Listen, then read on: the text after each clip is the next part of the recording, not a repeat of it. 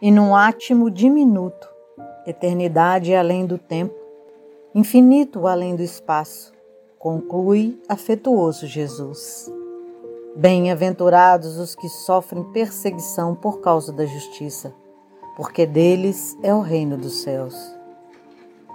Num plano onde predomina a injustiça, como ainda na terra, mundo de expiações e provas, é compreensível a perseguição por causa da justiça. Se não há efeito sem causa, tudo tem uma razão de ser. Antes, egoístas, materialistas, escravos de paixões, demos abrigo e asas à injustiça. Natural que soframos agora, felizmente, por causa da justiça.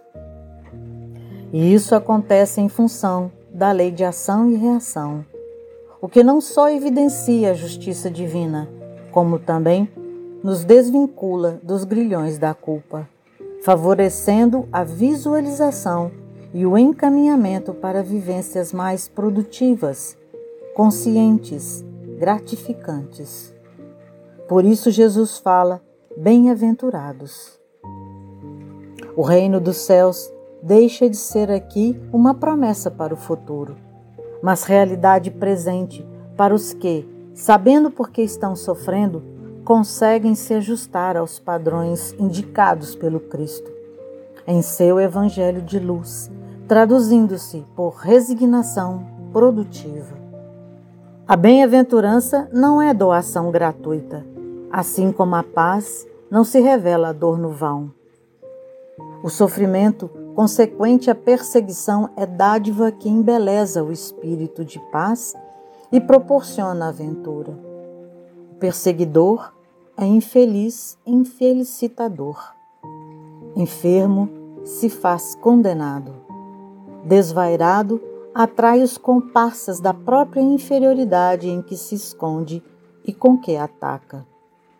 Em todas as épocas, a honra sofre calúnia, insulto e experimenta abusos. Os heróis da verdade silenciam no tormento íntimo a vibração do corpo que padece, enquanto o sarcasmo retumba em ensurdecedora zombaria. A justiça tem seus mártires que fecundam a terra árida para a implantação da verdade. Deles é o reino dos céus, que inocentes sofreram por fidelidade à justiça divina. Por muito tempo, Jesus falou do reino de Deus, onde o amor edificaria maravilhas eternas e sublimadas.